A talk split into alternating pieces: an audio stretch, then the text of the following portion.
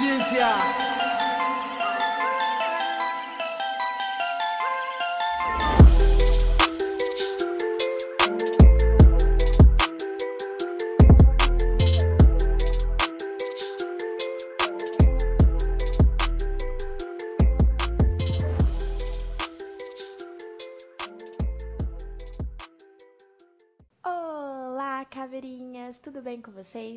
sou a CB Alves, autora de Onde Está a Lúcia pela editora School, e estamos começando mais um episódio de podcast super preparado e super legal para vocês.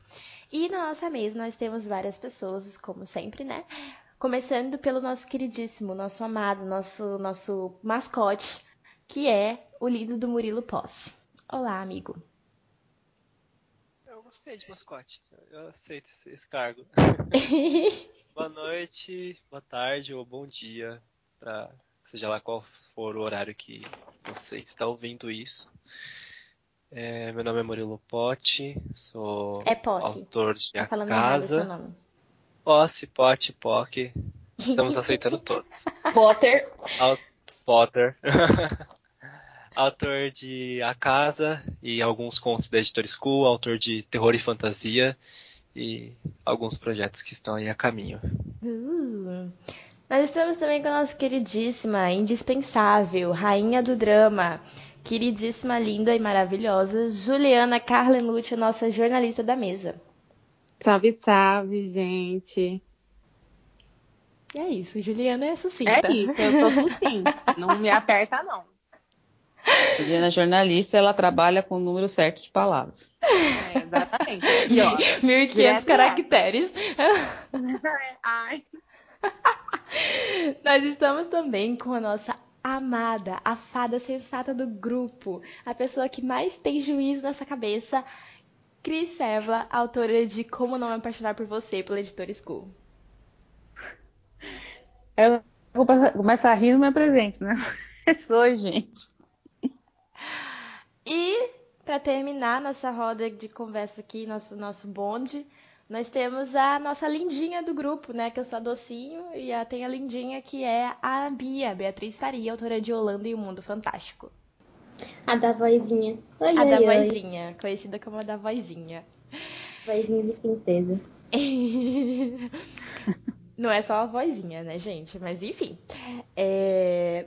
Nosso podcast de hoje, nós pegamos um assunto bem polêmico, porque eu li um, um texto no, no Medium, e aí eu falei a ele disso que a gente vai falar, e vocês que lutem se vocês não quiserem falar sobre isso, e todo mundo aceitou, porque, não sei, porque eles querem falar sobre isso também. Porque se não tiver treta, a gente nem grava podcast.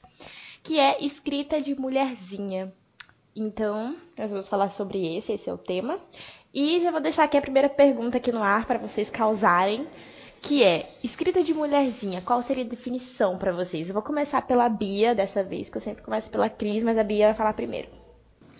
Oi, é, boa noite. Acho que eu gostei muito do que a, as meninas tinham falado antes, quando a gente tinha, é, discutindo, que a definição de escrita de mulherzinha é meio que uma minorização de um tipo de escrita, é, meio que, que desvaloriza também ao mesmo tempo que caracteriza a literatura como se fosse mais sensível, carregada de romances e que não tem mais embasamento teórico que pode levar aquelas discussões é, mais elaboradas e que muitas vezes eles não são tão não estrelam tanto nas prateleiras quanto os livros escritos por homens, por exemplo. E isso faz muito sentido se a gente pensar do da questão da educação feminina, que ainda é um marco muito recente, apesar de que tenham que, uns 200, 300 anos, ainda é muito recente em alguns países e não dá tanta abertura quanto a literatura escrita por autores homens. Um, Cris? É, então, aquilo que a gente já tinha discutido um pouco antes, né? De que eu não sei definir o que seria uma literatura de mulherzinha, a não ser pelo viés do homenzinho. Normalmente é, é o homenzinho que define isso, né? É, a gente ainda pertence a uma sociedade patriarcal, machista, independente da, de todas as conquistas aí que é, já, já tenham acontecido. Então, normalmente, é, tudo que se refere à, à mulher, ao feminino, acaba sendo definida por um homem. E via de regra, quando uma mulher fala, ela também acaba falando por esse mesmo parâmetro, ela acaba repetindo um discurso para só depois, então, talvez criar alguma coisa que seja própria. Tudo que é muito diminutivo costuma ser muito pejorativo, e na literatura feminina ou de mulherzinha não é diferente. Então é uma leitura, é uma escrita de menor importância, é uma história de menor importância, é um enredo de menor importância. É como se ele não agradasse, como se não, não tivesse nadinha de atrativo. A coisa volta à tona por conta do filme da Greta Gerwig, que fez aí uma nova versão do, do Adoráveis Mulheres, da Luisa May Alcott, que é um livro belíssimo, muito bem escrito e que levanta essas questões também, assim como Jane Austen também levantava, e que aqui no Brasil foi lançado como Mulherzinhas, né? não foi lançado nem como Adoráveis Mulheres, nem Pequenas Mulheres, foi como Mulherzinhas. É, isso não diminui a qualidade do texto dessa mulher, é, mas também é, é, é, fruto de um, de um momento, de uma cultura, assim como os livros da Agatha Christie, alguns foram mudando de nome ao longo do tempo, da Jane Austen também foram nomes foram atualizados, porque as pessoas vão atualizando conforme o, o contexto que isto está inserido. Mas, de, de um modo geral, a literatura dita de mulherzinha é uma literatura considerada menor. Certo. Juliana Carnelucci, nossa jornalista da mesa, como você definiria é, escrita de mulherzinha não só na literatura, mas no seu meio jornalístico, que também deve ter muito disso, que infelizmente nós não estamos livres, né? Não estamos livres em nenhuma, nenhuma área da nossa vida do machismo, infelizmente.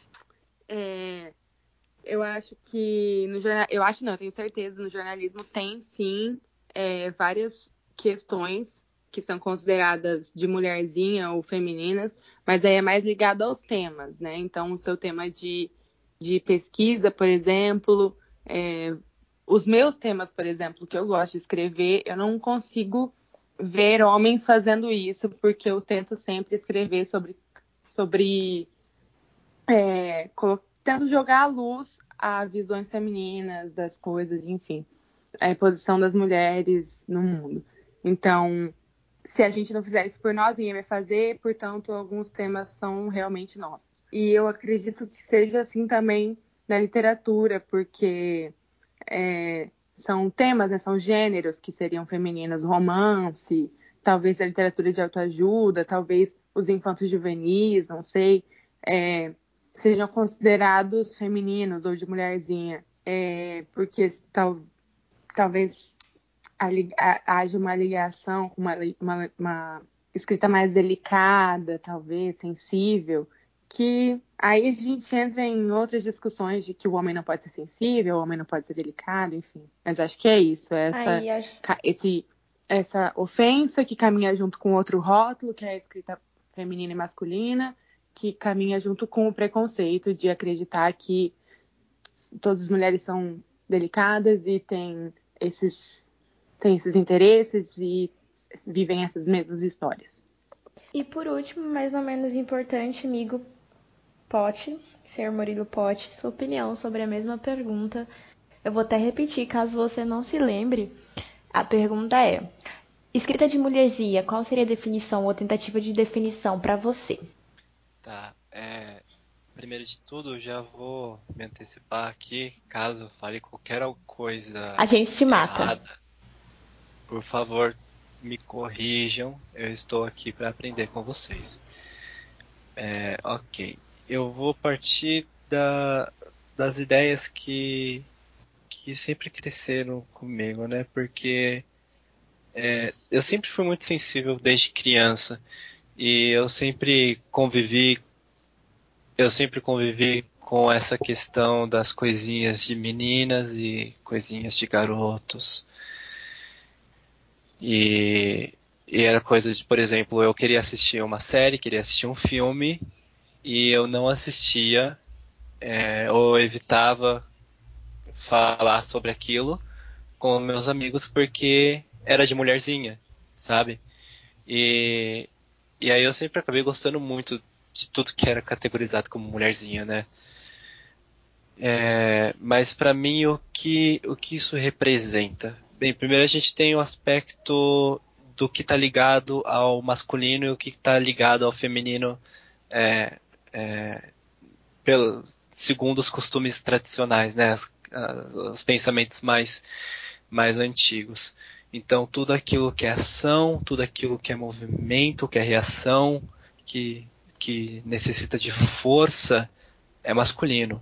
E tudo aquilo que é delicado, que é que é detalhista, que é cuidadoso, é feminino, sabe? E eu acho que dá para é, se parte desse princípio, né? Você tem é, livros de fantasia épicas e guerras e confrontos que são masculinos. E aí você tem um, um livro também sobre confrontos e, e, guerras, que seria a história, da, a história toda da, da Joana Dark, mas é uma escrita de mulherzinha. É, você tem romances protagonizados por homens, e aí você tem histórias de mulherzinhas protagonizadas por mulheres. É, um, às vezes apenas o foco narrativo da obra já transforma em uma escrita de mulherzinha. E eu sempre achei isso bem curioso e, e bem é, sem sentido, para falar a verdade. E, e como membro da, da comunidade LGBT, é, eu vejo até mesmo obras que não envolvem mulheres serem consideradas como obras de mulherzinha ou como obras de viadinho. É, você tem o Me Chame Pelo Seu Nome, que é, foi um, é um livro que se tornou filme que fala sobre, sobre uma história LGBT, mas entra nesse nicho, sabe? Então eu acho que, resumindo tudo, minha ideia sobre escrita de mulherzinha é toda e qualquer obra que é inteligente emocionalmente falando, complexa demais para que um homenzinho entenda. É, eu não sei se a, a, Camila vai falar disso, mas assim, é, você citou duas coisas, né? De, de primeiro pedir desculpa antecipadamente pelo erro e pedir para ser corrigido. E aí depois você falou de literatura LGBT, que hoje em dia tem mais um Q, deve ter alguma outra letra que eu já me perdi. É, é sempre esta coisa, né, de, de que para a mulher tá certa, o homem tem que estar tá errado, para o homem tá certo, a mulher tem que estar tá errada. É, e tudo tem que se enquadrar em alguma coisa. Então você tem uma literatura LGBT, você tem uma literatura feminina, você tem uma literatura infantil. Como a Judice, você não tem uma literatura masculina, você só tem literatura. E, e no final das contas, assim, o, o quanto, é, embora talvez facilite a cabeça do leitor, ou pelo menos é isso que o, que o mercado diz, né? É, o quanto isso não contribui em nada, só contribui para que assim as pessoas fiquem cada vez mais afastadas, os movimentos fiquem cada vez mais segregados, para o ser humano ir lá para os guetos dele, seja eles quais forem, né? Não pode ser só literatura, não pode ser só uma história, ponto. É, e aproveitando o gancho de vocês, que eu queria falar também sobre os gêneros literários, né? Porque quando a gente fala de literatura, quando a gente fala de escrita de mulherzinha, quando a gente fala de escrita de mulher, ou quando a gente fala, por exemplo, autora tal, a pessoa já pensa, hum, provavelmente escreve romance. Hum, será que deve ser alguma coisa de autoajuda? Hum, tem essa segregação em questão de, de definir que tal gênero pertence a essa classe, tal gênero. Classe é bom, hein? Classe e tal gênero pertence a outra e, e, e a gente rotular. É, é sempre isso. Nós já falamos sobre rótulos nos outros episódios, mas ele sempre volta na nossa discussão, porque é tudo muito rotulado. As pessoas, elas têm uma necessidade de rotular as coisas. Eu tenho um texto sobre o rótulo em que eu estou rotulando o próprio rótulo, mas é uma necessidade do ser humano de, de rotular e querer colocar tudo em uma caixinha quando a literatura em si, como, como, parte de nós, já é uma coisa subjetiva, não tem como você definir ela, é uma coisa que vai de pessoa para pessoa. Então, assim, na opinião de vocês, você acha, vocês acham que existem gêneros que são estereotipados, como gêneros de mulher? Como eu disse, como eu citei, o romance, alguma coisa assim. Quero começar por Cris, que acabou de falar, vai falar de novo. Então, tem isso, assim, neurologicamente isso é altamente explicado, assim, o nosso cérebro funciona por categoria, a gente necessita de categorização. Mas neurologicamente também a gente atinge um, um patamar de pensamento do, né, a gente sai do, do, do, do geral para o particular, e isso tem um nome dentro da, do desenvolvimento, que é justamente que é para você tomar vergonha na sua cara e começar a pensar decentemente de que, olha, existem casos particulares, a gente não pode generalizar, e ah, que legal, eu aprendi uma categoria, isso é bom, mas existe uma coisa que é além da categoria. Agora, sim, isso existe, isso continua, tem toda essa questão histórica, né, de que os homens sempre foram encorajados a falar, a expor suas ideias, e essa expressão foi também historicamente negada às mulheres, né, a alfabetização e o acesso à literatura chegou muito mais tarde, como alguém disse aí, que não lembro se foi a Ju que falou, desse, ou se foi a Bia do, dos outros países, né, que está chegando ainda, para algumas mulheres, até a questão da, de poder tirar carta, finalmente, mas a coisa é tamanha que se para pensar que o, o, o, espaço ocupado pelas mulheres ainda é muito pequeno. Então, assim, o Prêmio Nobel de Literatura ele existe desde 1901, mas assim, ele só foi destinado até hoje a 12 mulheres. Né? A Academia Brasileira de Letras, assim, no total de 208 sucessores lá para as 40 cadeiras delas, apenas oito mulheres. E a própria Flip, né, que tem essa coisa de, de, de já trouxe Isabel Allende, por exemplo, ela só em 2018 que ela desenvolveu um programa completo para escritora, né? E as editoras também recebem três vezes menos original de livros escritos por mulheres do que por homens. E aí os, os profissionais do mercado vão dizer que ainda é insegurança das mulheres em relação à própria escrita, que elas têm vergonha de mostrar os textos, têm medo de errar, de ser julgada, de dúvida quanto ao seu potencial. Mas enquanto o próprio mercado fizer essa coisa de literatura X, Y, Z, porque ela acha que deste jeito ajuda o leitor a, é, a comprar, ou o leitor a comprar ela, ela a vender mais, é, a coisa não melhora, porque assim, você divide por gêneros, né? Feminina, LGBT, é, espírita e não sei o que, não sei o que lá, porque você acha que. E não é porque facilita para o leitor, ah, vou colocar aqui, porque se ele tiver interesse sobre esse assunto, ele já acha. Não, é porque você pensa em vender mais. E aí cai naquilo que a gente já falou no último podcast, que assim, você não dá ao outro nem a chance de ele conhecer um outro gênero, né? Se tudo. É, claro que o que eu estou falando é extremamente utópico, né? Mas assim, se tudo virasse só texto, só escrita, só literatura, é, de repente a pessoa chegaria falando assim, ah, eu quero, tô atrás de uma história que fale sobre, ah, tô precisando conversar sobre isso. E aí os, os próprios vendedores de livros falaram, nossa, olha, tem essa história aqui. E aí você se encontraria com ela ou não. Eu acho que a gente pode citar vários exemplos de, de rótulos que não ajudam em nada, que, que simplesmente afastam mesmo as pessoas dos gêneros, que é, por exemplo, o que acontece com autoras que têm que colocar é, siglas no seu nome, não não querendo dizer que CB Alves existe justamente por isso, mas que aconteceu. Eu sabia. Várias, ainda acontece, que isso aconteceu e ainda acontece várias vezes para poder desviar desse preconceito. Por exemplo, a autora de Harry Potter, ela não tem K no nome, ela buscou esse K da avó dela para colocar um nome que não fosse, é, que não sofresse esse pré-julgamento. E é, são um exemplo de, de situação que a gente vê muito das pessoas se afastando de textos, de livros, enfim, de obras por simplesmente serem escritas por autoras. E que quando você vai ver depois, é uma obra incrível. Você, depois que você já gostou, você descobre que foi feito por uma mulher, e aí o que, que você faz? Como é que ficam seus preconceitos aí? É, tirando a dúvida aí, já que estamos falando de pseudônimos, sim, eu coloquei CB Alves.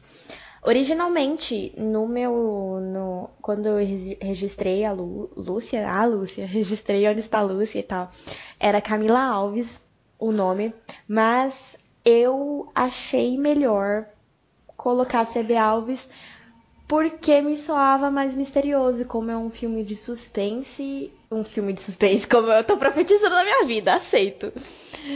Amém, mano. Como é um livro de suspense, policial, barra trilha psicológico, barra um monte de coisa que eu misturei aí, eu achei que soaria mais, mais Uh! Aí eu coloquei, mas eu nem tinha lembrado disso aí, galera, senão não teria colocado, não. Bia, qual que é a sua opinião? Você acha que existem é, gêneros e subgêneros literários que as pessoas falam, não, isso aí foi escrito por mulher, não, isso aí foi escrito por homem?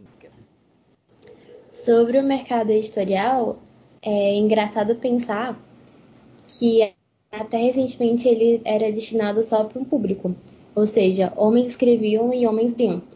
Até porque as mulheres não tiveram ensino direto.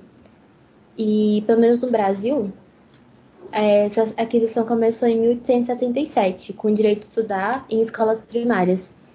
E é, ensino superior só em é, 1879. Então, deixa eu, deixa eu fazer as contas aqui. São oito anos da abolição da escravidão, nove anos antes da proclamação da República. Então, pé para poder liberar escravos, outra sobre discussão de monarquia e enquanto alguém falava sobre ensino feminino. E foi nessa bagunça toda que a gente começou a ter um pensamento igual, de querer escrever e fazer obras. Apesar de que na Inglaterra, já em 1792, quase é, uns, 100, uns 100 anos antes, já tinham movimentos, é, a partir do movimento lusanista, movimentos que queriam dar direitos para as mulheres. Inclusive, foi com uma das mulheres da Inglaterra que mandou uns escritos para o Brasil, a Nízia Floresta, que foi a primeira escritora feminista e abolicionista do Brasil, que começou a aumentar essa ideia de querer fazer uma produção feminina de mulheres em que a gente não precisasse ficar minorizada, é, se recluir nos ensinamentos básicos de cozinha, é, costura e essas coisas da época, e tomando proporção, uma, uma proporção maior. Só que ainda era muito difícil, porque mesmo querendo a, ter a boa vontade de escrever uma obra, e mesmo que ela seja muito boa, ainda era muito difícil que alguém naquela época pegasse, lesse e falasse: Uau, isso aqui é realmente muito bom. Porque antes disso tudo, na capa tinha o nome de uma mulher. E o preconceito era maior que isso. Foi bem nessa intenção que começaram os pseudônimos, não só aqui no Brasil, como no mundo todo. Como as irmãs Bronte. Antes delas alcançarem sucesso, elas escreviam com pseudônimo, sobre pseudônimo, sobre, ainda, sobre pseudônimo, principalmente Morros Silvantes, que é uma das obras mais clássicas e que originalmente foi publicado sob nome masculino. Inclusive tem uma brasileira que ela era jornalista só que ela não tinha uma publicação tão grande, apesar de ter um empenho enorme nas obras. Por isso que a Nair, ela assinava suas obras como Rian, que é o nome, o nome dela, ao contrário, só que parece nome masculino. É isso. de autoras que usaram pseudônimos é, enormes. Como vocês citaram, né, é, a nossa mais assim recente que foi justamente porque ela achava que não ia vender as obras e que virou basicamente um clássico já, né, um, um clássico moderno que é Harry Potter, que é, foi a J.K. Rowling, né, que é um dos nossos mais próximos que a, gente, que a gente tem, que a gente conhece sim, que é famoso. Mas Jane Austen, muitas, muitas, muitas, muitas mulheres optaram pelo pseudônimo não por, como eu, eu, tinha dito, né, porque eu achei que ia dar um mistério por causa disso, mas pelo medo mesmo de não poder, não poder escrever, sabe? E é, isso não era essa, essa, essa limitação da mulher, não era só na escrita. A limitação da mulher também era no teatro. Nossa, eu quando eu fui estudar isso a fundo pra gente poder planejar o podcast, eu fiquei muito chocada, porque antes, na, na era elizabetana, as mulheres não podiam ensinar, eram só homens, e se tivesse uma, um papel de uma mulher, era um homem que ensinava a mulher. Mas a mulher não podia pisar no teatro, no palco do teatro, para é, ensinar. E eu fiquei tipo, gente, é, como Sim. assim? Sabe? É uma tradição do, do teatro é, shakespeariano e kabuki também. Você tem a própria George Sand, que foi namorada de Chopin. Ela, George Sand não era o nome dela, era o nome masculino, e ela se vestia de homem, né? E claro que ela fazia isso de, de forma pensada, né, com um propósito em si, fazia, mas era o jeito também que ela circulava e, e, e aí era ouvida igualmente pelos homens. Fora isso, é, ali em Veneza você tinha as cortesãs. As cortesãs eram as mulheres livres, eram as mulheres que podiam escolher a vida, que podiam falar o que, o que quisessem e que sim, eram ouvidas pelos homens. Amigo, é, eu te cortei aí só porque eu queria dar uma observação, mas você acha que, assim, vem do lado masculino da coisa, que tem é, muito, muitos gêneros que são já estereotipados e já rotulados como gêneros de mulheres? Então, eu penso, eu consigo. Quando, quando eu, eu, eu mexo um pouco na pergunta, vem mais na minha cabeça, por causa de, de coisas que eu já estudei. É, eu penso muito em gêneros que elas foram totalmente é, expurgadas.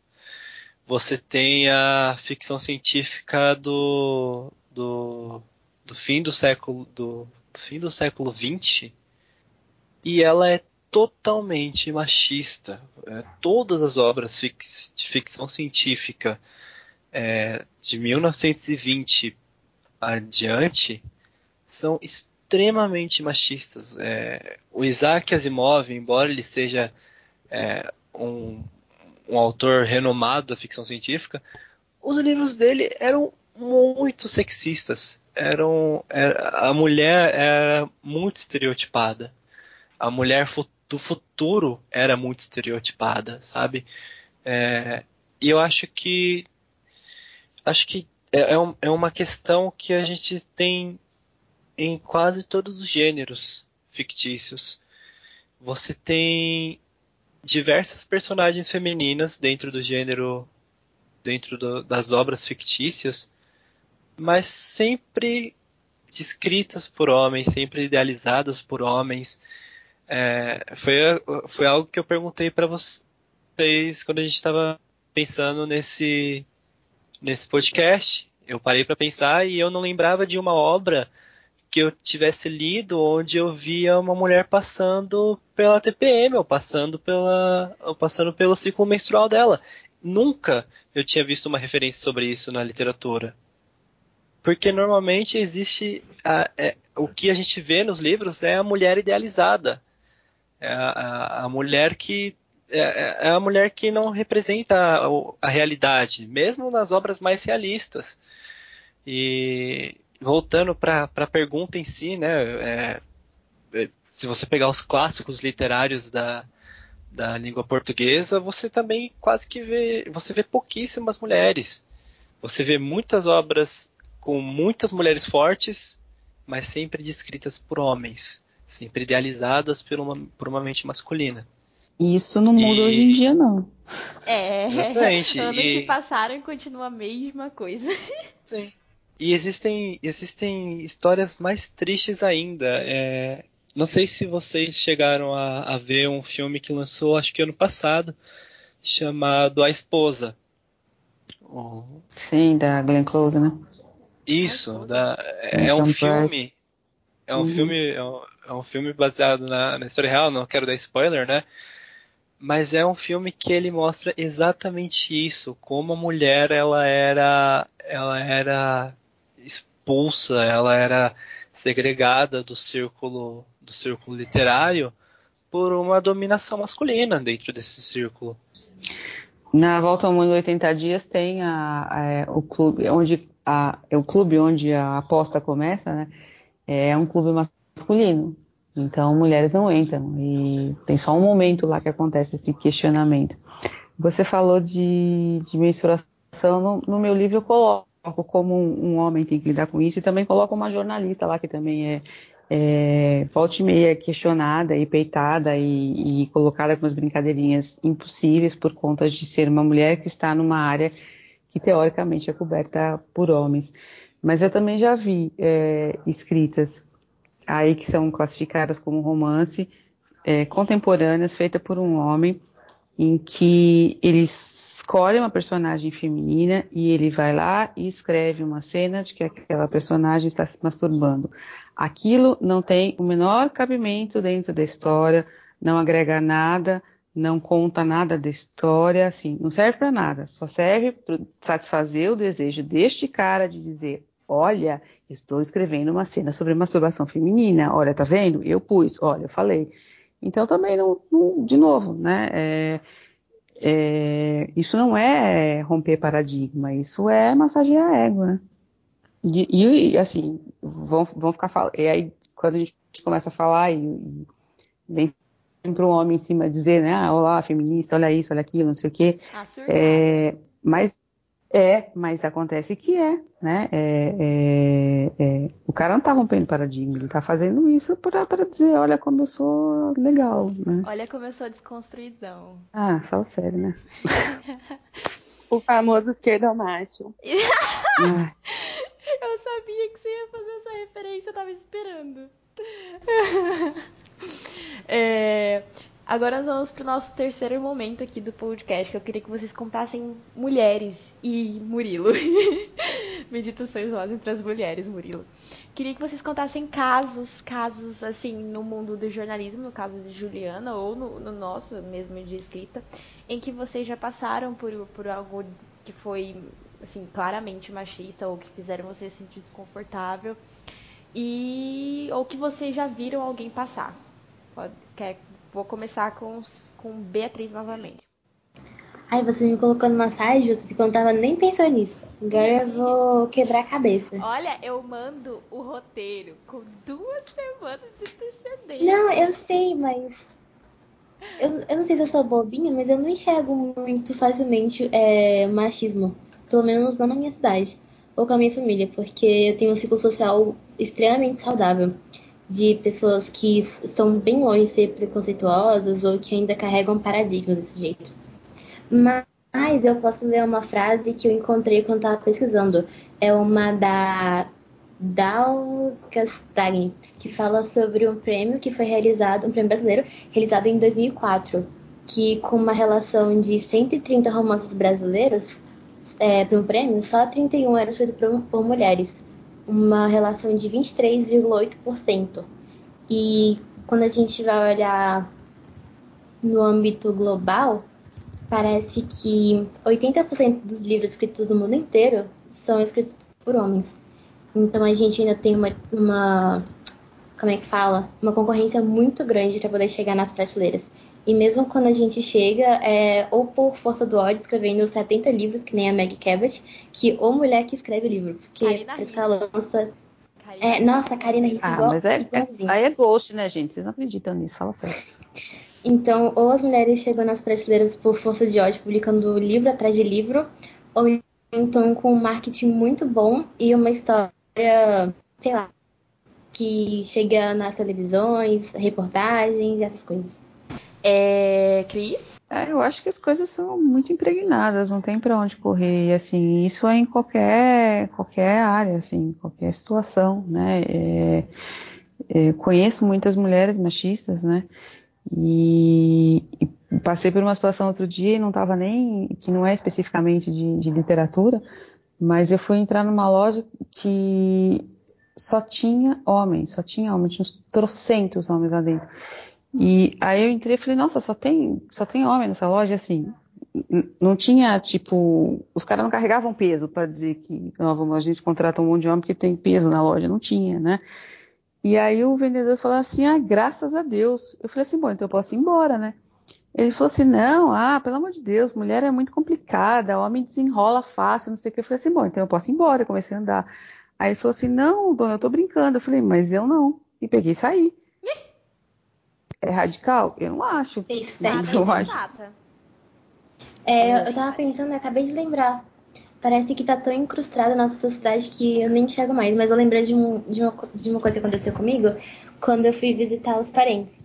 Eu tava numa churrascaria e na nossa mesa tinha eu, tinha a minha cunhada e tinha a avó do meu namorado. Ou seja, três mulheres, tipo, mulheres consideravelmente velhas, e meu namorado, que tem aquela carinha de neném. Quando o garçom chegou com a conta, ele olhou para a cara de todo mundo, ele olhou para a cara da senhora de 60 anos, ele olhou para a mulher de 30 anos, ele olhou para mim de 20 anos e entregou a conta pro meu namorado, que tem uma carinha de neném. Gente, eu fiquei tão brava, tão brava. Seu namorado tem cara de pessoa próspera. Pois é, tinha tanta gente pra poder entregar a conta do restaurante e ele escolheu justamente o garoto com carinha de neném. Gente, É, e o que a gente mais- quem que é o namorado da Bia? Que eu, eu vi, mas eu vou olhar de novo porque eu quero ver a cara de neném. O que eu, o que eu mais já vi, assim, de o que eu mais já vi de pessoas falando, inclusive, é, mal do feminino e por consequência do feminismo, né, que, que feminista é feia, tem sovaco peludo, é mal amado, escambau, entendeu? E assim, e quando no fundo o feminismo é essa ideia radical de que mulher também é gente. Gente, pior que o namorado dela tem cara de neném mesmo, véi. Eu não tinha reparado nisso, não, mas agora eu Ele tem. Ele tem, A gente cara. anda na rua, ele pergunta se tem 16 anos, se tá certo pedir bebida, quer ver identidade, tá doido. Tem cara de neném mesmo. Lucas, me desculpa, tá? Eu, eu- eu- me desculpa se isso te ofende, mas eu tinha que contar. Não, ofende nada, pode falar. Ahn, Ju, fala aí pra gente se teve algum, algum caso com você no jornalismo, se você presenciou algum caso. Boca no trambolho, esse é o momento. Então, é, no jornalismo, algumas áreas são consideradas masculinas, né? Por exemplo, e principalmente o esporte, que é uma Izzy, área lembrei da Izzy agora. exatamente. Queria, fada sensata. Beijo, Izzy. Ela é ótima. É, Izzy, pra quem não sabe, é minha amiga, também estuda jornalismo comigo. É, o que acontece, eu fui numa uma roda de conversa, uma mesa, eu esqueci o nome, na verdade, do evento, mas era sobre mulheres no esporte, ou es- jornalismo esportivo, alguma coisa feminino, e inclusive essa, essa foi uma questão levantada de por que, que a gente só é chamada para falar sobre jornalismo quando é uma mesa sobre jornalismo feminino, né? E não sobre o jornalismo, ponto final. Geral, jornalismo. Então, é, é, exatamente. É, e aí foi uma crítica até o evento que estava acontecendo, porque aconteciam várias mesas e em todas haviam homens e as mulheres estavam na mesa para falar, para falar sobre mulheres. Nas outras não. Enfim, é, mas dentro do jornalismo esportivo a gente tem muitos, mas muitos casos tá, o tempo todo. É, eu vou citar um que aconteceu com uma xará minha, que ela é orientanda de uma professora que eu tenho, uma professora incrível, ai, nossa, amo muito. Ela vai, ela tá fazendo o TCC dela a respeito do jornalismo es- esportivo e tal, e ela precisava de várias informações. Ela entrava em contato com, com clubes e tal, assessorias, e ela chegou a levantar a questão em sala de aula. Falou, professor, eu acho que eu vou ter que largar esse tema, porque eu não consigo informação, as pessoas não me passam. E aí minha professora falou, olha só, não é uma questão da sua de você não conseguir ou do seu tema estar muito difícil ou tá errado, alguma coisa. Eu quero que você passe o telefone para o José, que era um outro aluno, e peço para ele fazer a mesma pergunta para o mesmo clube. José ligou durante a aula é, para esse clube, para o assessor deles, e conseguiu todas as informações. Então, assim, é, não basta você dizer que você tá, que você estuda ou está se formando, ou você é jornalista. Se você tem uma, se a sua voz te entrega que você é uma mulher, você não vai conseguir as informações é, no jornalismo esportivo. Então, esse foi um exemplo. Mas a gente tem um monte. é, eu posso lembrar aqui, a gente tem a. Ai, gente, qual é o nome dela? Fernanda Gentil. Que ela estudou a vida inteira dela para. Assim, não vou dizer a vida inteira, não sou uma grande especialista em Fernanda Gentil, mas ela tem um currículo incrível sobre narração. Ela está preparadíssima para narrar. Quando soubemos que a Copa é, feminina ia ser televisionada em TV aberta tal, a gente ficou muito feliz e pronto. Fernanda Gentil ia ser narradora, com certeza. Era isso que estava faltando. A gente não só ter as mulheres jogando, como ter as mulheres narrando os jogos. Mas um pouco antes ela foi mudada para o entretenimento e agora ela faz outro programa que ela se joga.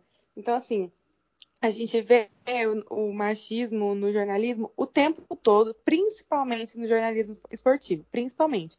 Mas ele vai se estender por várias áreas, por vários, vários gêneros do jornalismo. É, tem uma outra charaminha também, que trabalha na TVCA, que é a, a representante da Globo aqui no Mato Grosso, é, ela, essa, essa mulher, essa jornalista, ela trabalha com mais de 20 homens, ela é produtora de alguns programas aqui, e durante anos ela já trabalhou com esses homens, e até pouco tempo atrás ela tinha que dizer, gente, é, eu acho melhor a câmera ficar em tal lugar. E as pessoas não ouviam e simplesmente fingiam que não estavam ouvindo ela. Até que ela teve que simplesmente falar: gente, olha só, eu cansei, se vocês quiserem, vou sair daqui.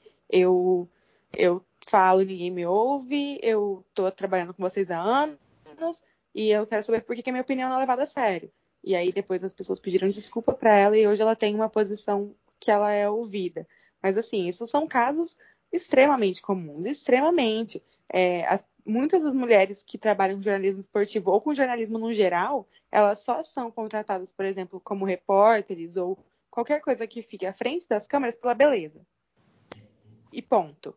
Porque. E as jornalistas não envelhecem diante das câmeras, né? Exatamente. Ai, gente, inclusive Isabelle tem projetos de escrever sobre isso, sobre a beleza das repórteres porque a Isabela é ótima, linda, pensa em tudo, não, não canso de elogiar. Zero defeito. É, nenhum defeito. E aí a gente tem várias questões que são colocadas antes. Enquanto homem, ele nem precisa ser formado em jornalismo para ele exercer o papel dele de jornalista e ser levado a sério. A gente tem que ter estudado, tem que ter uma especialização, a gente tem que ter experiência, tem que ser bonita, tem que ser jovem, tem que, sabe, se encaixar em várias coisas. E para no final ainda ser lembrada só na hora de falar sobre jornalismo do ponto de vista feminino, porque no geral a gente não é lembrado. Enfim, são só alguns casos, mas que é só para exemplificar e dizer que tá no jornalismo é o tempo todo. O tempo todo o machismo está presente. Amigo, algum caso que você presenciou, que você já viu por aí? Então, os casos mais comuns que tem são esses que a Bia falou, né? Eu, eu vivo esses casos através da, da minha namorada. É, a gente vai no restaurante e a conta, o garçom sempre vira para mim. Ele sempre vira para mim para saber o que os dois querem, o que quem vai pagar a conta. É, e eu acho, eu nunca tinha percebido isso até que a gente almoçou juntos uma vez. E aí ela virou para mim e falou: Você percebeu isso? E ela me mostrou, e ela mostrou e eu comecei a perceber e era um padrão, era, um, era uma era algo que acontecia em todos os lugares que nós íamos. E hoje em dia, é, até alguns restaurantes que nós vamos, ele oferece para mim a carta e eu pego e entrego para ela, sabe? Eu, eu falo para ele passar para ela, pra, porque não faz sentido, não, não existe não existe por que existir esse padrão. É, outro, outro exemplo foi o que a, a Ju e a Cris falaram, né, da, da segregação das mulheres em encontros. Você tem a roda das mulheres, só que a roda das mulheres não faz parte da roda principal dos eventos.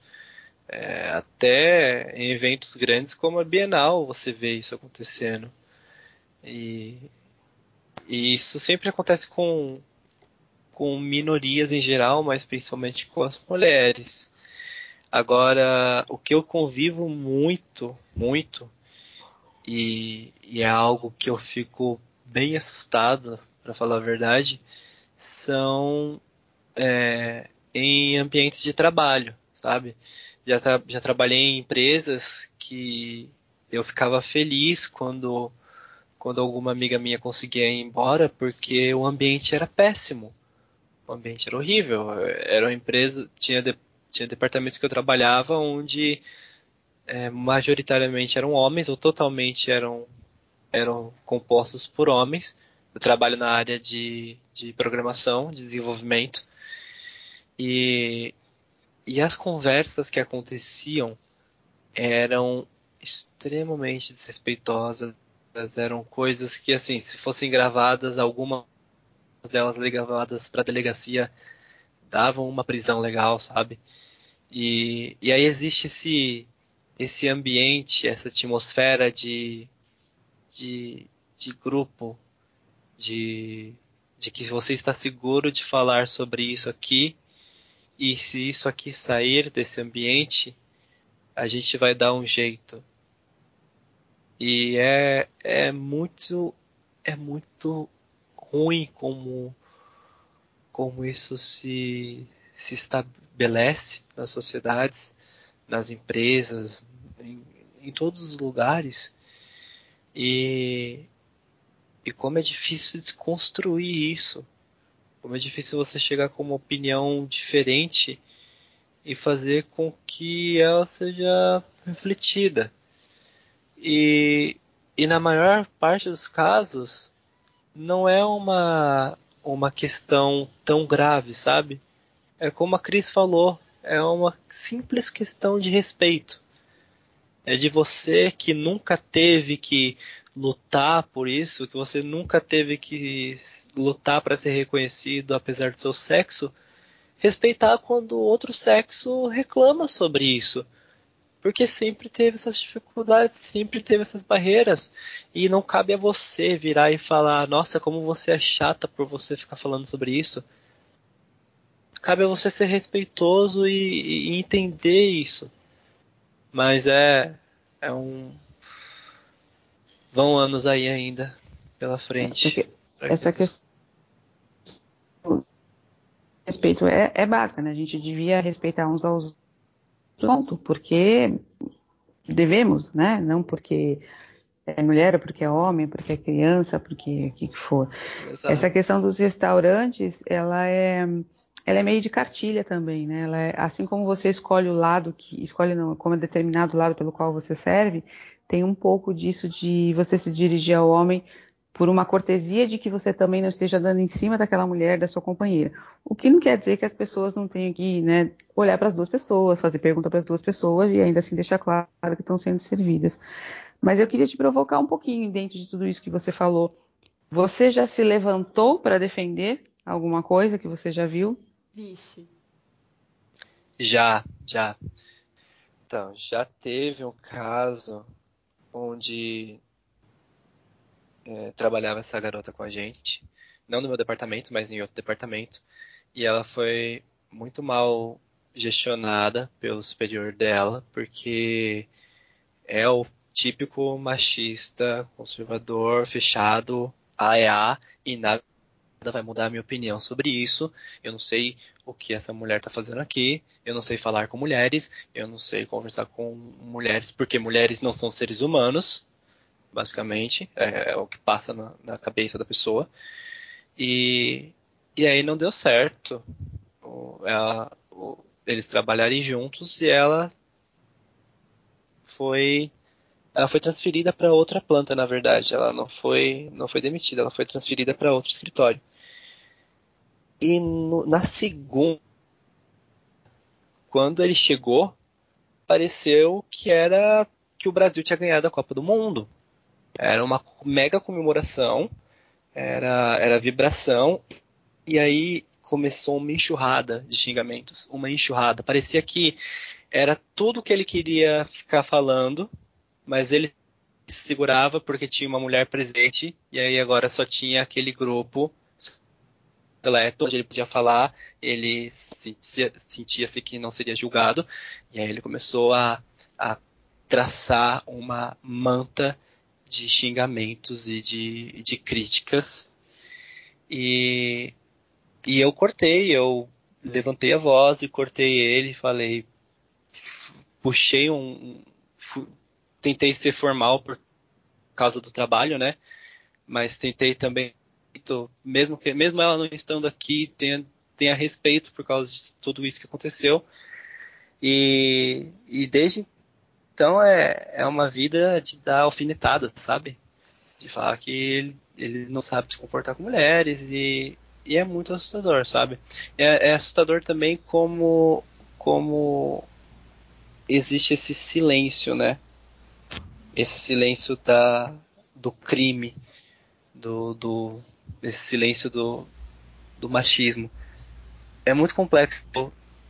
É muito complicado. É um assunto muito complicado que eu ainda tô aprendendo muito sobre. E eu ainda também tenho muito que melhorar.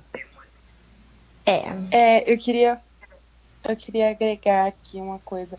É, eu fiquei pensando no que a Cris falou e, gente, eu não consigo me lembrar. De nomes realmente não me lembro porque eu sou péssima. Mas não consigo pensar em faces de jovens ou mulheres que envelheceram na, nas câmeras, gente. Eu consigo pensar em N homens que velhos caindo aos pedaços que continuam na frente das câmeras mulheres não. Não consigo, lembro que eu tô em choque. E eu queria lembrar que outra coisa, vocês falaram é, dessa da situação em restaurantes e uma coisa que eu já tinha conversado com alguns amigos meus e recentemente, ai, não, não sei se foi, não, ai, não vamos lembrar qual foi a marca de cerveja, de cerveja que fez essa propaganda, mas quando você tá em casal, Heineken, isso, é, quando você tá em casal ou, enfim, um grupo de pessoas e alguém pede cerveja, outra pessoa pede algum drink, o drink chega para a mulher e a cerveja pede, chega para o homem. Normalmente, isso acontece. E... A sacada da Heineken foi inverter o slogan, né? Falar assim: homens também bebem coquetéis. É. E na verdade não foi a sacada da Heineken, foi a sacada de uma moça que trabalhou lá, tentou vender essa ideia dois anos atrás, não conseguiu, sei por isso por causa Oi. do Twitter, sei disso por causa do Twitter. Twitter. E tá não vendo? vou deixar também passar essa também, porque aí, ó, outra vez é, outra vez a mulher sendo silenciada e depois que ela pois não é. trabalha mais lá, ela, a ideia dela é usada. É, e eu também queria lembrar que a gente está falando aqui de das mulheres, nós somos cinco pessoas que acredito eu, porque não, não vivo com todos, mas pelas fotos acredito que sejamos os cinco brancos, e então, assim, tudo que a gente tem pedido é, vai até mais a fundo quando a gente fala de respeito, é, a pessoas negras, as mulheres negras, as índias, as, as pessoas da comunidade LGBT, as pessoas, todas as outras minorias que fazem parte, que, em que as mulheres também fazem parte, que são ainda mais pisadas durante todo esse tempo e que continuam sendo pisadas muito mais do que nós quatro aqui. É, realmente.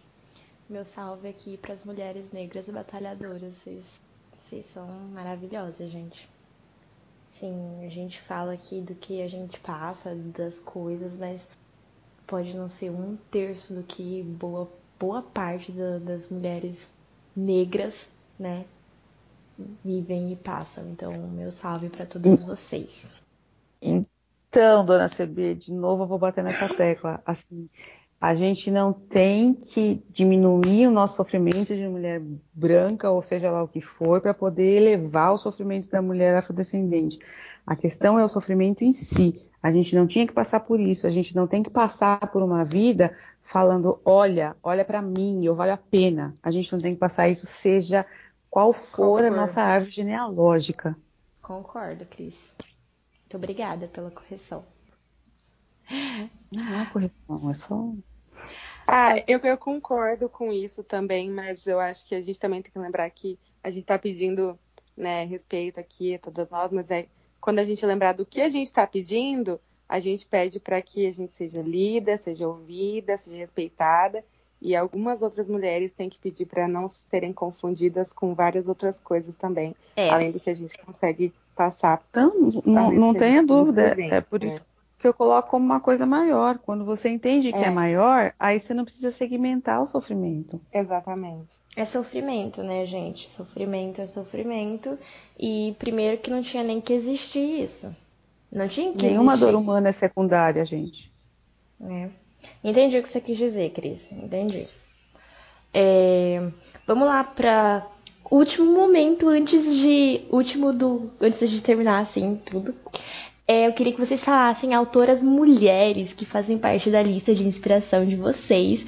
E a gente é escritor, então vou sempre falar de inspiração. E é isso aí, vocês que lutem. Quero começar por Cris. Vai, Cris. As escritoras são minha inspiração. Uh, Isabel Allende, Jane Austen, Louisa May Alcott, Clarice Lispector. Gosto muito das Irmãs Brontë também. Uh, Tô tentando lembrar aqui. Toni Morrison, gosto. A Grace Medallion, que fez a, A Caldeira do Diabo. Eu gosto muito da Marie Kondo, gente. Nós não te ah, julgamos. Pra... Não, é, porque você está falando de mulher e por acaso Exatamente. Ela tá sobre arrumação. É... Tô para começar o livro da Michelle Obama. Uh, gosto muito da Agatha Christie também. E certeza que eu tenho mais umas outras ali na, na minha biblioteca, mas de, de pronto assim são as que eu me lembro. Bia? Agatha Christie, com certeza. E chegou o meu momento de propagar a palavra da Karina Risse, porque, gente, não tem uma escritora tão incrível quanto ela. Velho. Sério, e ainda mais por ela ser brasileira, eu fico com um orgulhinho tão gostoso quando eu vou ler os vídeos dela. E ela tá estrelando tanto nas livrarias que eu fico até emocionada. Depois dela, acho que eu tenho que, que puxar saco pra Maggie Cabot também, que ela é incrível. Tarita Rebouças, Julia Quinn, de cabeça, acho que eu consigo pensar nelas. Heroínas, com certeza. Um, Juliana Carnelucci. Oi, gente, peraí. É porque eu tava vendo que você marcou no Instagram, mas eu cheguei. É... Ai, gente, eu não tenho um vasto conhecimento de autores e autoras, mas o que eu consigo pensar agora são as que me influenciaram até hoje na leitura, que me fizeram gostar e tal, que eu gosto de ler. E eu quero citar primeiro a que eu já citei, que a J.K. Rowling, porque foi o que foi assim, eu li com 11 anos e foi a época que eu estava aprendendo a gostar. Eu li Harry Potter né, com 11 anos, foi quando eu estava aprendendo a gostar de livros, então acho que eu devo muito a ela. É, também extremamente previsível, eu vou citar mais uma vez Margaret Atwood, porque eu estou completamente apaixonada por tudo que essa mulher faz. É... Inclusive, preciso te emprestar o livro Sim. do Conto da Aya, Camila. Tô esperando. É... eu vou citar um, uma outra que fez um livro que eu gosto muito, que eu gosto muito de livros históricos e que ou que, com, que tenham, sejam ficção, mas que que se passem numa época que me interesse, como são os que estão na Segunda Guerra Mundial, enfim, eu gosto muito desse tema. É, e a Lucinda, aí eu vou chutar aqui que se lê Riley. Ah, Lucinda Riley. É, Conheço. errado. É, ela tem livros ótimos. Eu gostei muito de, de um que se chama Luz através da janela, que, ah, não sei, mora no meu coração. Gosto muito dela é a Agatha Christie, que fez eu gostar das investigações. E por último, eu vou citar uma que eu acho que eu não li, mas que é responsável demais por eu gostar de livros, que é a Nora Roberts, porque minha mãe gosta muito dela e é por isso que a minha mãe passou toda essa, essa cultura de ler livros para mim. Acho que é justamente porque ela é tão apaixonada por tudo que essa mulher faz. A gente tem, assim, aqui em casa, os livros da, são meio que da família. Alguns estão aqui em casa, alguns da minha madrinha, alguns da minha tia, tudo meio dividido. E assim, entre nós, se a gente juntar tudo, vai ter vários da Nora Roberts, que a minha mãe é apaixonada. Então, sou, acho que ela é muito, muito importante no que eu sou como, como público. Você falou de Nora Roberts, eu me lembrei da Daniela Steele. Você já chegou a ler alguma coisa dela? Ai, não sei, acho que não. Você tem algum, algum nome, algum livro? Tem o Anel de Noivado dela, que é muito bonito, mas ela também ela é uma daquelas, assim, que são os grandes nomes, assim, de, de, uhum. de escritora, e tem uma produção profícua também, assim, tem livro a dar com pau. Eu tinha uma época que todo mundo lia Daniela Steele. Eu acho que eu não li, ou se eu li, eu não tô recordada, mas eu vou procurar, e aí eu já tô interessada agora que você falou. E se ela não me interessar, minha mãe vai, porque a maluca dos livros. Murilo Pote, Posse, Pock. Potter. Potter. É, Potter. Eu vou. Eu, eu juntei algumas recomendações aqui. Eu não tenho muitas, porque agora vem o meu momento de vergonha. Eu fiz aquele challenge de. Eu fiz aquele challenge de pegar o, a média de livros que eu tenho e ver quantas autoras que estão na minha estante.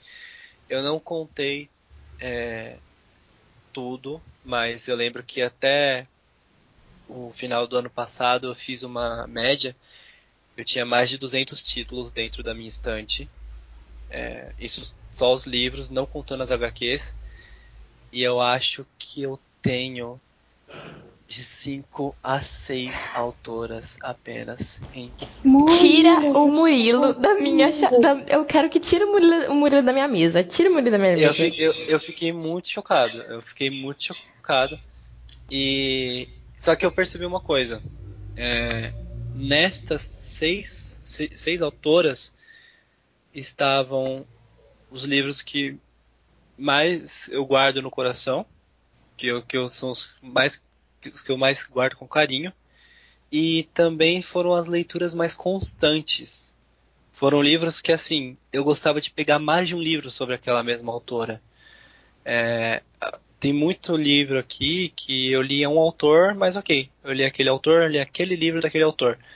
As autoras eu é, eu gostava tanto da escrita que eu ia atrás, eu gostava de, de conhecer mais sobre aquela escrita.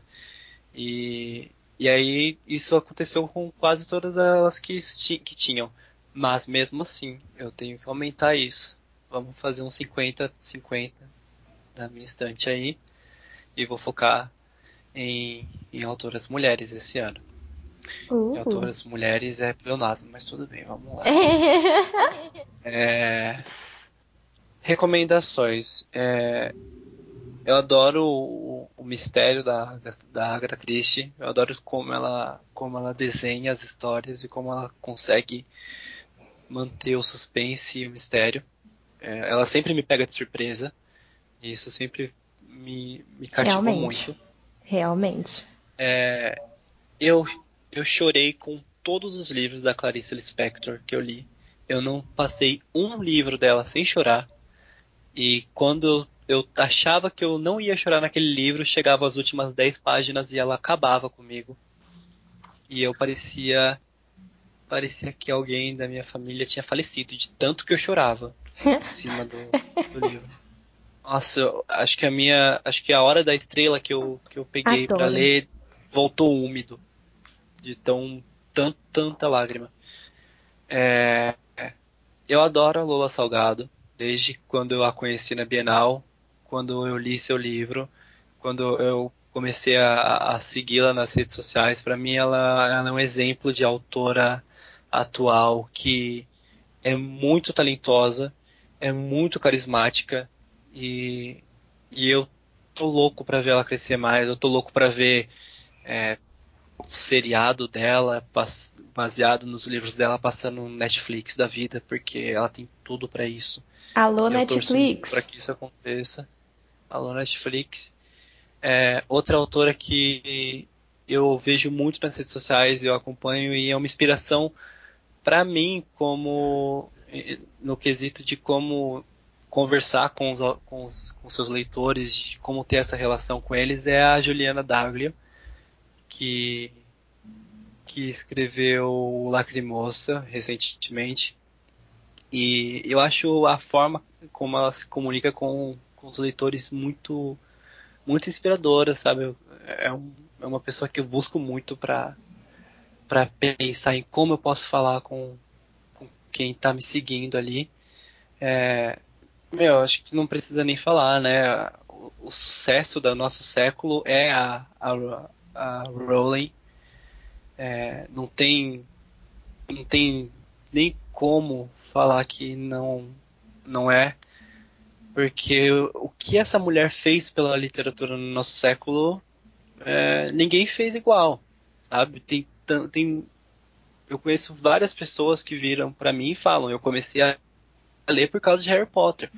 Ah, é, meu primeiro livro que eu peguei na minha mão foi Harry Potter. Eu particularmente não gosto muito de Harry Potter, mas é, é, é uma. Saia da mesa. Saia da mesa. É uma figura. Ah, gostos.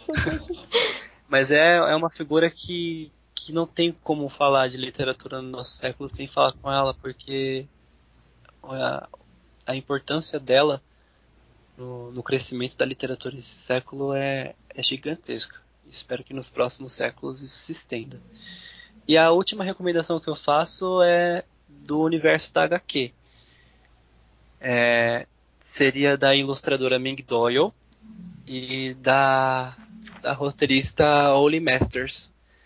Essas duas elas fizeram uma obra da DC que se que virou filme ano passado chamado The Kitchen, que é uma história que se passa em Hell's Kitchen com três mulheres e os, os, os, os homens, os maridos delas, né, que eram os donos da, da máfia, eles são presos e elas que tomam controle da máfia. E é uma história muito interessante, é muito legal vê-las nessa, nessa posição de poder e, e ver essa história de, nessa versão foi, uma das leituras mais legais que eu tive no ano passado. E as duas estão envolvidas em outras, em outras obras da DC também, em Constantine, em Sons of Anarchy. E fica a minha recomendação aí também de HQ, The Kitchen. Saiu uma nova edição ano passado, então dá para achar bastante ainda nas livrarias. Bom, fiquei por último e preparem para minha lista, já vão já pegaram papel e caneta porque eu vou dar muitas recomendações. É, vou começar pelos, pelos clássicos, né? Não, pode, não posso deixar de falar do amor da minha vida, da minha alma gêmea, que é Jane Austen. Eu não, eu não gosto de romance. Eu não curto muito, mas Jane Austen é Jane Austen e nossa, eu sou apaixonada nos livros dessa mulher. É, então acho que ela foi assim um grande símbolo para aquela época. Então Jane Austen tem o topo da minha da minha prateleira da minha vida. Aí nós vamos para é, Emily Bront, com certeza que eu, que eu curti bastante. Eu li ela no ensino médio, gostei muito, muito, muito e apaixonei. E inclusive tenho que reler, né, O Morro dos Ventos Vivantes, anotação mental para mim. É... Depois eu quero falar aqui de Sarah Shepard, que fez Pretty Liars, ou Pequenas, Pequenas Lindas Mentirosas, não sei falar isso em português, desculpa, gente. Que eu leio os livros dela e, nossa, minha pré-adolescência, minha adolescência foi toda, toda dedicada a Sarah Shepard. Nós temos a, a Collins, né? Que foi quem escreveu Jogos Vorazes, que eu também curto muito. É, a Paula Paula Hawks, acho que é assim que fala Hawks, que foi a que escreveu A Garota do Trem, que eu também curto bastante. Eu curto, eu vou ler mais outros, outros trabalhos dela, mas é, no momento esse que fez eu me apaixonar e eu me apego nele, é isso. É... Gillian Flynn, meu Deus, eu amo essa mulher. Gente, Flynn é maravilhosa. É, e fechando aqui a minha lista de, de americanas, eu, eu finalizo com a Becca Fitzpatrick, que escreveu a série Sussurro, né? Que é Sussurro, Crescer, é Hush, é shh, Hush, Hush, Sussurro, Crescendo e os outros. É, agora indo para nacionais.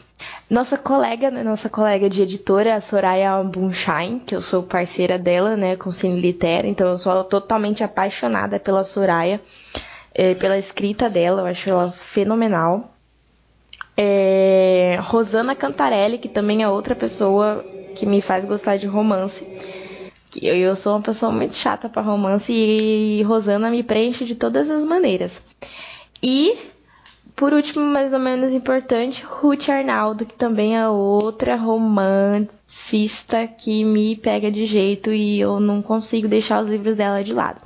Aí nós temos a Cris, claro que eu vou ler ainda os livros dela, daqui a pouco tem recomendação, vou ler Como Não Me Apaixonar por Você, provavelmente vou chorar, que eu já vi os, os stories, né? Gente que chora lendo os livros dela. Uhum. É, a Bia também, maravilhosa, com Holanda e Mundo Fantástico, que eu tô esperando, inclusive, lançar para eu comprar. Ai, amor. Certo, então, é, anotei, anotaram aí, colocaram em ordem alfabética. Esses são as minhas recomendações. É, nós decidimos, assim, é, pegar e nós fizemos o challenge, que foi. Eu não lembro o nome do challenge, desculpa, gente. Mas era assim: você tirava uma foto da sua estante cheia e depois você tirava uma foto da sua estante só com livros escritos por mulheres. É, a gente pediu pro pessoal da editora mandar, mas como o pessoal é bastante é, ocupado, não tivemos muita, muitas, muitas assim, muita resposta, mas eu quero saber quem fez. Daqui. Eu fiz. Eu fiz. Bia, você fez? Eu, eu fiz. É, Juliana eu passei tentou. Pelo, pelo problema, né? Juliana tentou. Amigo, você fez? Eu ia fazer, só que eu não consegui tirar tudo da estante. Falei, mais de 200 livros. Não deu. Certo, então a gente vai falar os resultados. Vou começar por mim. Eu tenho. Quantos livros que eu tenho, gente? Cadê minha calculadora? Eu esqueci. 80... O seu era 26 de 83. Deu 31%, tá? 31%. 26 livros Aham. escritos por mulheres de 86, 86 livros. Assim, eu achava que tinha menos. Eu, surpreendi, eu me surpreendi comigo mesma. Mas eu pretendo melhorar isso. Tô olhando pra minha estante nesse exato momento e estou pensando, shame, shame. Então eu pretendo melhorar isso aí. É... Cris, quanto que deu o seu?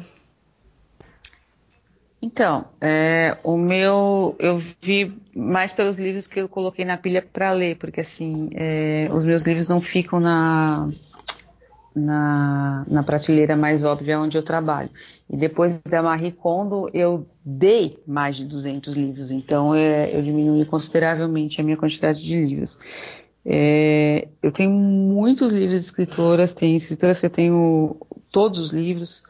Então, mas eu ainda assim eu tenho certeza que eu tenho mais livros de, de homens do que de mulheres, é, por uma questão da vida, não por uma questão de que eu não tenha é, lido mulheres ou que eu tenha decidido escolher ler mais homens. É só por foi, foi porque a vida fez isso. Ah, Bia? Bom, o meu, de 66 livros, 39 eram escritos por mulheres, que deu uma porcentagem de 59%. Eu achei isso muito legal, porque eu não esperava que seria tanto. Tô orgulhosa e de eu você. também.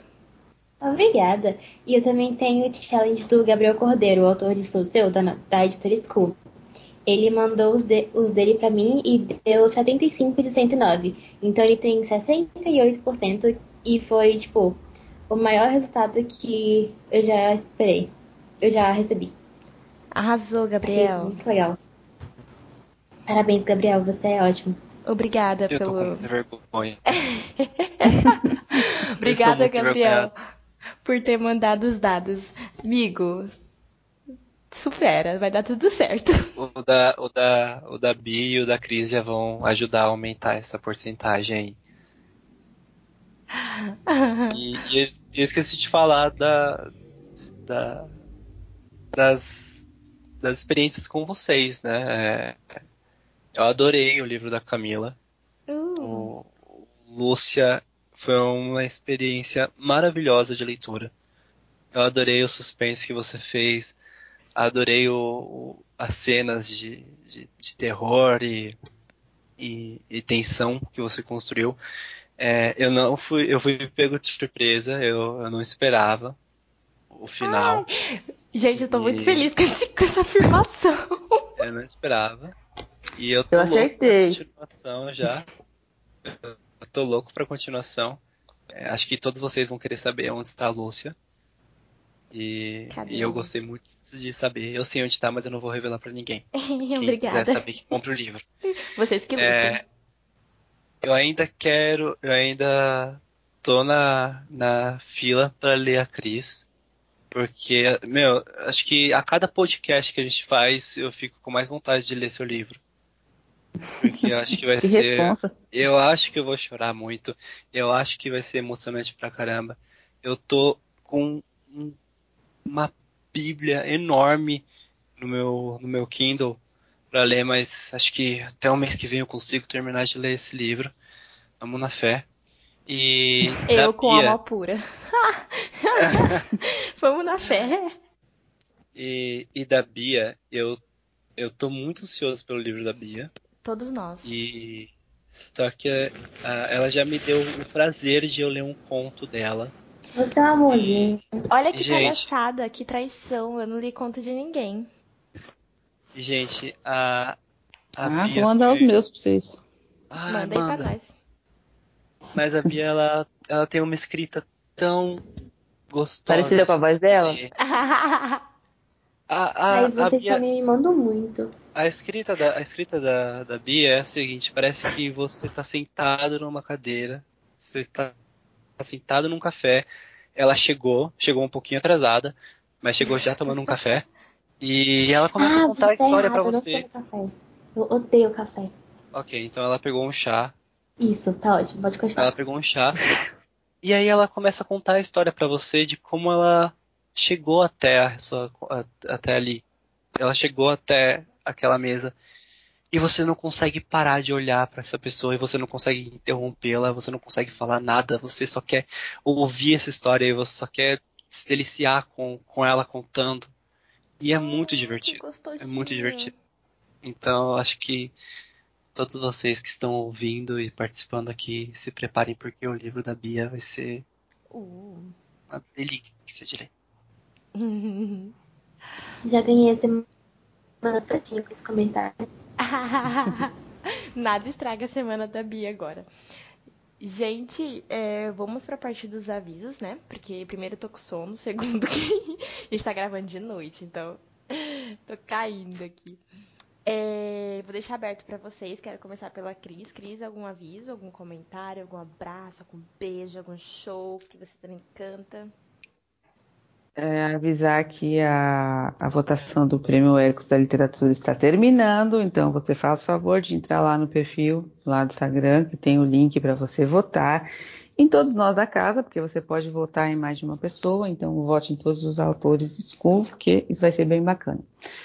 Ahn, abraço para vocês que estão aqui na luta também, e na luta do sono, inclusive, né? E a gente faz essas coisas com, com amor, a gente faz por divulgação, porque sim, é, essa, essa é a luta do, do artista, né? É, mas a gente também faz porque a gente acredita que o mundo pode ser melhor, que a gente pode ser pessoas melhores, né? E então eu acho que um abraço para você que nos ouve e que hum, também tem essa busca, né, de que as coisas podem ser mais justas, mais qualitárias, que a gente pode valorizar todo mundo sem que é, alguém precise cair para você subir, que o mundo é grande, tem espaço para todo mundo, a nossa vida foi feita para ser partilhada e, e no final é, o grande spoiler da vida é esse, né, que só o amor conserta as coisas, só o amor torna tudo possível. Então assim, independente de qualquer coisa, amem na prática. Cris, desculpa te, te cortar, mas é que você falou da votação do Ecos. Eu acho que quando esse podcast for publicado, a votação já vai ter acabado. Semana que vem. Ah, mas tudo bem, o povo fica. vai querer saber, não tem nada não. Ah, tá ok, tudo certo. Olha, gente, eu queria só deixar aqui uma nota de rodapé, porque a Cris falou que a consulta dela, tá? O valo- os valores da consulta é comigo, tá bom? É a guru do, da- do consenso. E os valores da consulta dela você pode procurar comigo, tá bom? Vou deixar o link aqui Agora, é- agora, agora é coach. Agora é cult. É, Juliana Caralucci, por algum aviso? O meu aviso é que vão haver avisos, porque tá chegando a temporada de publicação e aí sim eu vou ter avisos. E principalmente porque, inclusive, não sei se Camila sabia disso, mas acho que sabia. É, vou fazer um intercâmbio, nesse intercâmbio vou me dedicar muito aos, aos Sabia. projetos que não consigo fazer enquanto estou aqui estudando e trabalhando e fazendo várias outras coisas. Então, aí vão ter outros avisos mais, graças ao universo. Mas por enquanto eu sigo só, só, só aqui mesmo. Não tenho. Se bem que talvez quando, quando esse podcast sair. Não, vamos fingir que eu não tenho aviso. No próximo eu falo. Louca. Ela não sabe, ela. Ahn, Bia, algum aviso? Algum beijo, algum abraço? Já pede desculpa antemão pro Lucas por eu ter chamado ele de cara de neném. Não, ele tá de boas. Olha, a Bia não tem aviso, mas eu queria terminar com uma frase que eu encontrei lendo a representatividade. Opa! A representatividade. Eu vou conseguir. A representatividade feminina na literatura brasileira contemporânea. A frase é da Marina Romanelli, que me ajudou enquanto eu me preparava para esse podcast, e a frase é a seguinte: Mesmo com o avanço do movimento feminista, a igualdade dos gêneros ainda está longe de ser uma realidade, inclusive no mercado editorial. O meio literário é predominantemente branco, masculino e hétero. É só conferir os membros da Academia Brasileira de Letras, folhear um caderno literário de jornal de grande circulação, analisar os vencedores dos prêmios literários, conferir a lista de leituras de livros paradidáticos obrigatórios nas escolas, observar os convidados para eventos literários, entre tantos outros exemplos. E agora é a parte que eu faço meu adendo. Isso é só por enquanto porque cada vez mais que a gente for publicando podcast, escrevendo texto, publicando livros, a gente vai conseguir um mercado maior e uma representatividade muito maior ainda. E é esse o meu comentário final. Uau. É, senhor Murilo Pote, Poc, Pote, Ravada Quevada, é, qual que é o seu seus avisos? É, de aviso, aviso, acho que por enquanto nada. É... Bem, estou com um projeto novo encaminhado aí. É... Eu estou na etapa. Vai ser um projeto com ilustrações, então estou falando com, com o ilustrador. A gente está fazendo alguns testes para ver como isso vai encaixar com o livro. E mais aí para frente no ano vai ter alguma coisa nova. É, agradecer a todos vocês por essa conversa. Aprendi muito com vocês hoje. Desabafei também. É, passei vergonhas que eu vou reparar. E, e foi, foi mais uma evolução aqui contigo. Muito obrigado pela, pelo convite, por me darem a honra de fazer parte dessa mesa. E agradecer a Mari minha namorada, que me ensina muito sobre feminismo e que também já me corrigiu muito. É, eu estou aprendendo muito com ela sobre, sobre mulheres e sobre as coisas que estão erradas e que a gente não percebia. E eu estou começando a perceber graças a ela, então queria mandar um beijo para ela e falar que eu a amo muito. É, e mandar um agradecimento especial para minha mãe, para minha irmã que está grávida uh, e e para minha avó Maria, que são exemplos para mim de mulheres que acima de tudo e acima de qualquer dúvida passaram por desafios extremos e são orgulhos para mim são pessoas que eu morro de admiração e que se um dia eu pudesse uns 30% de cada uma delas, eu já vou ser um homem muito melhor do que eu já sou hoje. E, mas acho que é isso. É, é isso que eu, que eu deixo como mensagem final. Eu, eu lembrei de um aviso, sim. Eu não tenho só avisos para o futuro, eu tenho um aviso do presente também. É, eu me esqueci, mas esse tempo todo eu podia ter falado, esse tempo todo, quatro episódios, eu poderia ter falado é, que existe um site que se chama Costream, C-O-S-T-R-E-A-M, em que são publicados, são postados os curtas produzidos pelos, pelos cursos de rádio e TV ou cinema e audiovisual da UFMT que faz parte do, do curso, dos cursos da comunicação social, que o jornalismo faz parte. Então, são curtas produzidos por vários amigos meus.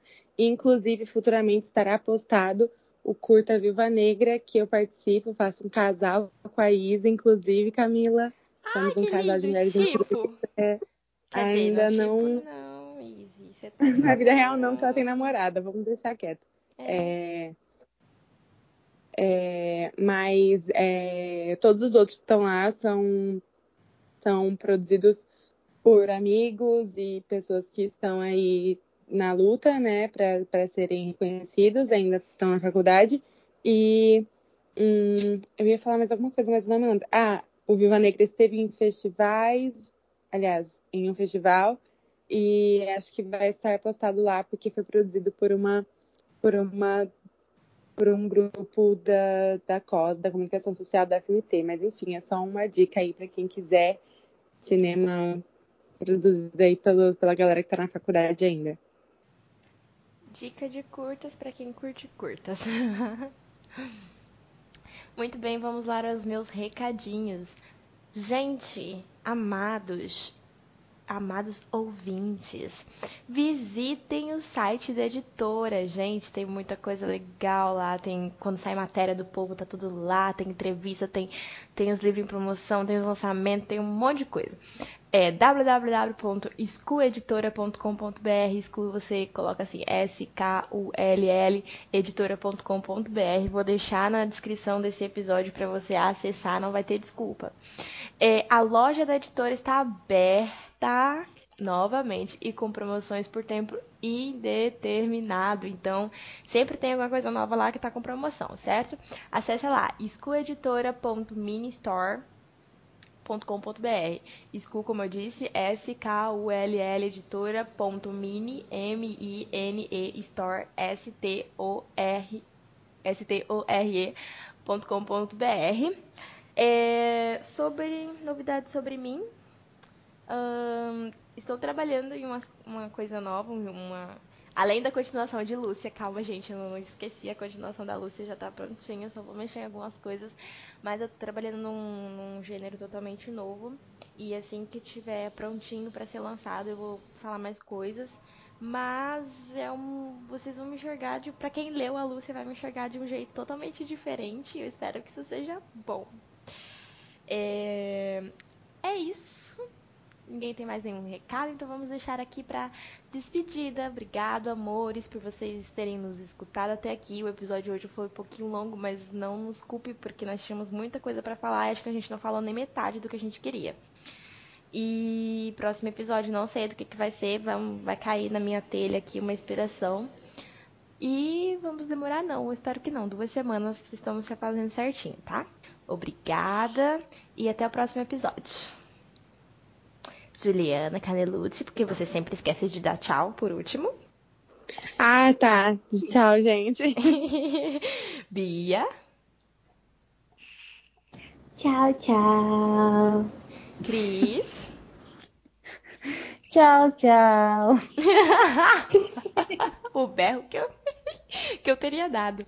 E Murilo, nosso lindo, maravilhoso mascote. Tchau, tchau. Todo mundo com a Tchau, gente. Tchau, tchau, gente. Até o próximo episódio.